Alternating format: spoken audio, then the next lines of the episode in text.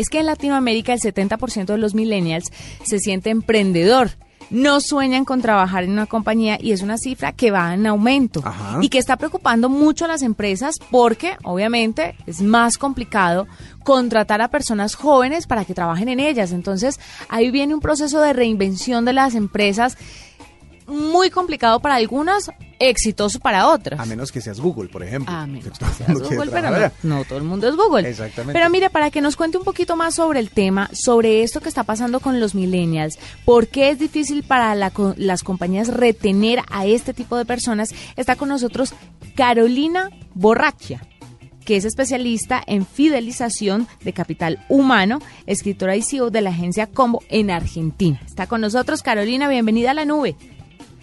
Gracias, ¿qué tal? Mucho gusto. Bien, dije, dije bien el apellido. Sí, dijiste perfecto. Ah, bueno. Mira, yo siempre digo, tiene una I al final. Mientras tú digas la I, puedes decirlo de la forma que quieras.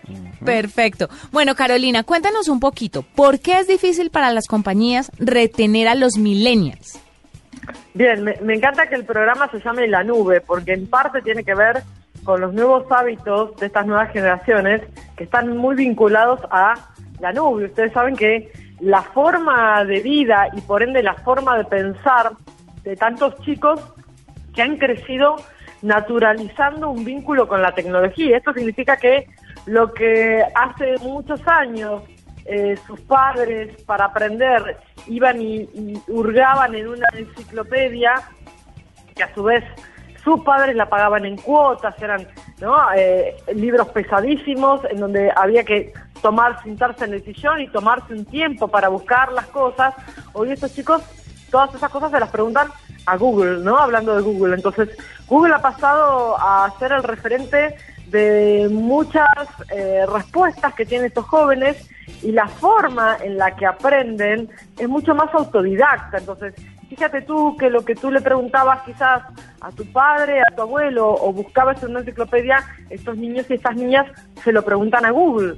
Y cuando van y hablan con su madre, con la abuela o con quien sea, ya tienen una opinión formada.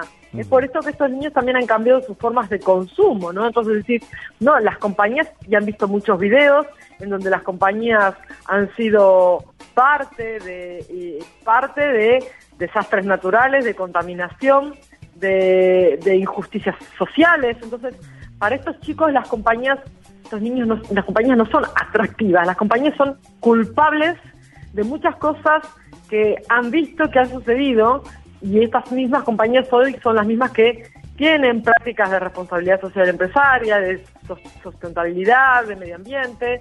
Entonces chicos dicen, bueno, ¿por qué ahora de repente te voy a creer a ti, compañía, que yo he visto que en el pasado has hecho cosas muy feas? Y por otro lado, que a la, hora de ingresar en las compañías, las que antes eran más atractivas porque eran las más grandes en términos de cantidad de colaboradores y las que más facturaban, son las que hoy son menos atractivas en términos de que son las más lentas en general. ¿Por qué? Porque son las compañías que han tenido que transformarse y las transformaciones en las compañías grandes son lentas, ¿no? Y un, y un claro ejemplo puede ser eh, toda la informatización, ¿no? Como a través de los sistemas uno, uno piensa como un niño o una niña que es millennial o centennial, en el caso de los Z, están acostumbrados a que todo lo suben a la nube, que lo consultan en línea, que las cosas pasan en cualquier momento y en cualquier lugar, desde donde estén, porque todo es mobile. Cuando llegan a una compañía y se encuentran que hay cosas todavía en procesos que se sellan, procesos que implican papeles, procesos que son muy burocráticos, choca claramente con esta forma de pensar o este mindset que está tan orientado al aquí, ahora y de la mano de la tecnología. Las cosas son más simples. Yo siempre digo que odio lavar los platos, a mí no me gusta para nada, y en mi casa tengo un lavaplatos. Entonces, desde que existe un lavaplatos, para mí es una estupidez lavar los platos. Para estos chicos eso se aplica a muchas cosas. Entonces, como las cosas saben que pueden ser más cortas a través de procesos tecnológicos, cuando ingresan a una compañía dicen, no, bueno, pero ve, ya, esto hay que hacerlo eh, de esta forma porque, porque lo dice el global. ¿El global? ¿Qué? ¿Quién es el global? El sentido común. Si lo estamos haciendo ahí, ¿por qué no lo cargamos una planilla, lo hacemos más rápido? No, bueno, porque por las políticas de la compañía no podemos usar este software que vos conocés y, y lo vamos a tener que hacer a mano hasta el tanto y en cuanto nos autoricen a que entonces todo esto eh, para los niños y las niñas es entrar como vieron en, había una serie al menos la pasada en Argentina que era se llamaba la máquina del tiempo. Y, y, era, entraban, entraban de golpe iban al pasado. Entonces muchas de estas compañías de, de estas compañías representan el pasado en términos de cómo resuelven, cómo se manejan, cómo se piensan las cosas.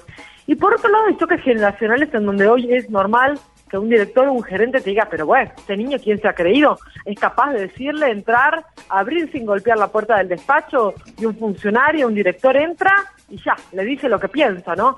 Y él dice, y a mí ni se me hubiera ocurrido siquiera pensarlo. claro, antes había mucha burocracia en las oficinas, hoy en día ya son más de puertas abiertas y más y se hablan más de tú a tú los trabajadores con los presidentes, los gerentes. Claro, pero hay, hay una cosa que sí quiero preguntarle y es eh, esta generación, los millennials, están siendo criados o educados por la generación anterior que sí tenía ese objetivo, es decir, conseguir un trabajo, entrar a una compañía estable, mantenerse dentro de ese trabajo durante muchísimos años para al final lograr una pensión, etcétera, etcétera. Es decir, el ejemplo de esa generación de los millennials son justamente los empleados de ahora, los que aún son empleados.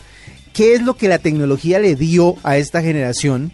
Para que cambiara ese, esa forma de ver la vida. Sí, bueno, claramente hay autonomía, esto hace que sean menos ingenuos, pero también cuando vos hablas de cómo son sus padres, tú piensas que muchos de esos padres han estado ausentes en la foto del cumpleaños, ¿no? ¿Por qué? Porque papá estaba de viaje o porque estaba en la compañía.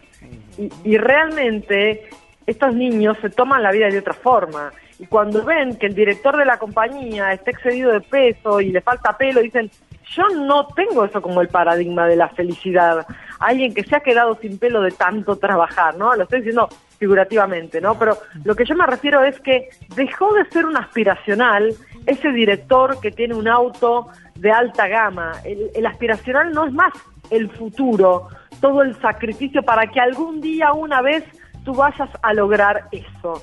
El aspiracional tiene que ver con el vivir hoy, en disfrutar el camino, no tanto en cuando llegue si voy a llegar a ser director. Entonces, como la, el objetivo está más puesto, digamos, en el aquí y en el ahora, en, claramente esto atravesado por la tecnología, en donde todo es aquí y ahora, digo, como a todos nos ha cambiado WhatsApp, el GPS, digo, todo, todo lo que nos rodea eh, hace que las cosas sean más rápidas desde una vieja licuadora, ¿no? la tecnología significa lo vas a hacer más rápido y lo vas a hacer mejor. Entonces, cuando tú creces eh, con, tecnología y, cada vez se apropia más, digamos, de tu vida y de tu forma de relacionarte la tecnología, eh, estas cosas son eh, como arcaicas. Entonces, estos chicos dicen, no entiendo y salen de compañías aún prestigiosas. ¿Pero por qué? Porque no compran solo el prestigio de una compañía, porque ellos se ponen la camiseta propia, no la camiseta de una compañía. Y lo que buscan son experiencias, no posiciones de trabajo. Entonces, una compañía puede atraer un candidato, perfecto, eso no significa que se va a quedar contigo. Eso significa que él está accediendo a una experiencia. Ahora, si tú no renuevas la experiencia antes de que él eh, se aburra, pierdes. ¿Por qué? Porque además, en el viejo paradigma, en otros tiempos, uno decía, bueno, a ver, voy a, voy a sentarme hoy a la tarde, voy a desempolvar mi currículum, lo voy a actualizar. Y la verdad es que hoy todos estamos en una vidriera, porque hoy tengas o no tengas trabajo, en, el, por ejemplo, en el segmento de los profesionales, tú estás en LinkedIn. Y en ese sentido ya estás expuesto, no, no es que hace falta ir a buscar trabajo, te vienen a buscar. Y sobre todo, en las grandes compañías son las que están más expuestas.